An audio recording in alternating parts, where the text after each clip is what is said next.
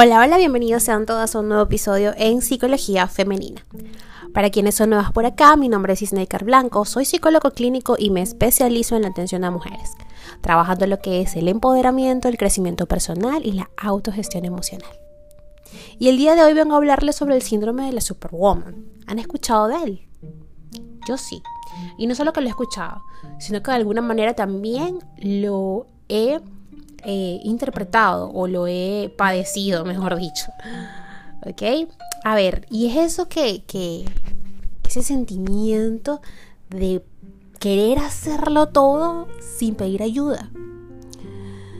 Te pregunto, amiga mía que estás escuchando este episodio, ¿sientes que vives bajo unos estándares de exigencia tan elevados que no te permiten disfrutar de lo que haces? Entonces, si la respuesta es sí, es necesario que te quedes aquí conmigo y escuches este episodio.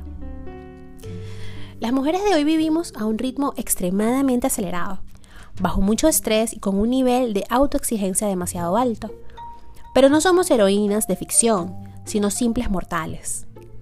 Por este motivo es importante detenerse a pensar en las consecuencias que esto puede traernos. Porque el síndrome de la Superwoman es un villano a la orden del día. ¿Has oído hablar de este síntoma o este síndrome? A continuación te estaré contando todo lo que debes saber acerca de él.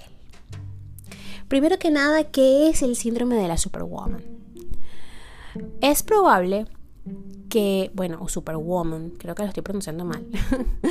es probable que al escuchar o al ver, leer este nombre, te figures en tu mente a la heroína de los cómics, pero nada más lejos de la realidad.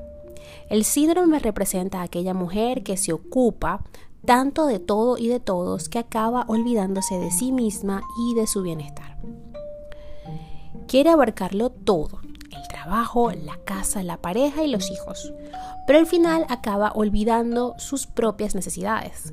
Es probable que exista intención, quizás inconsciente, de querer agradar a todos y ser valorada por su entorno como una verdadera heroína. El síndrome de la Superwoman es uno de los males que sufren las mujeres del siglo XXI, que lidian con la doble carga de trabajo, el que hacen adentro y fuera de casa. La causa de esta condición es la autoexigencia desmedida, que conduce a querer hacer todo a la perfección.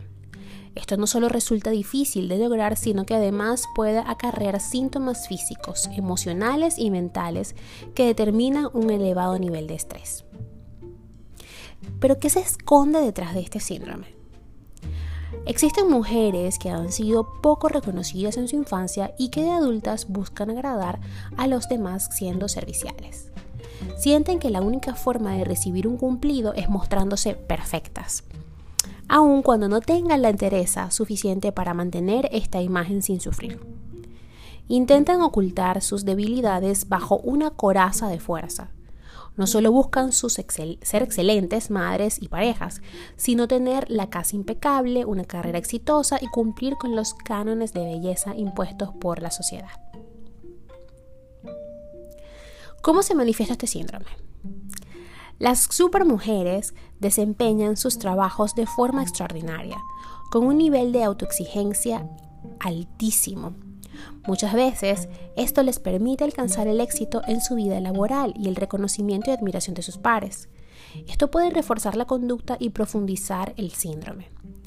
En el ámbito familiar no dejan que nadie les ayude ya que ninguna persona puede hacer las cosas como ellas. Creen que si no intervienen nada se hace bien. Algunos de los síntomas de este síndrome serían el alto nivel de estrés, ataques de ansiedad, insomnio, problemas gastrointestinales, hipertensión, dolores musculares y de cabeza, cansancio crónico, depresión, pérdida del deseo sexual, altos niveles de frustración, insatisfacción con su vida y el agotamiento emocional relacionado con el trabajo o burnout. Así que imagínense. Ahora, ¿será que existe algún factor que predispone a la mujer a padecer este síndrome? Las mujeres que han aprendido a aparentar su fortaleza y a convencerse, de que no necesitan la ayuda de nadie son más propensas a padecer de este síndrome. A su vez viven esa realidad como única y no perciben que exista ningún problema que solucionar. Lo naturalizan todo como su forma de ser y no desean corregirlo. Si piensas que te encuentras en esta situación o que alguien cercano a ti padece este síndrome, presta atención a los siguientes consejos. Primero que nada, organízate por prioridades. Hazte cargo de las cosas realmente importantes y que no pueden esperar. No puedes abarcarlo todo y a veces esta necesidad de querer tener todo bajo control te quita tiempo para hacer lo imprescindible. Luego, aprender a decir que no sin sentirte culpable es importante.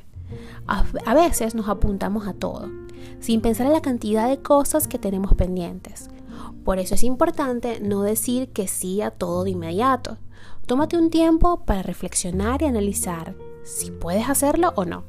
En el caso de no poder hacerlo, intenta abandonar la culpa. Delega, si es necesario, y prescinde de aquello poco importante. En muchas ocasiones algunas tareas pequeñas le quitan el tiempo de atención a otras de mayor prioridad.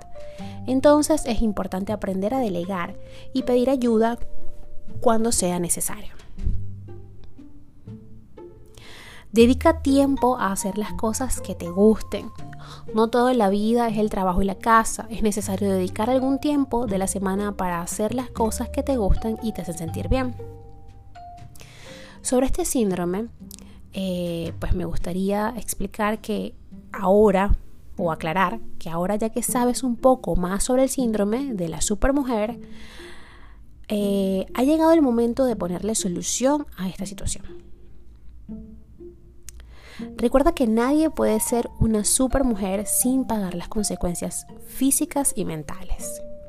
Confía un poco más en las personas que te rodean y no pienses que el mundo se detiene si tú no estás.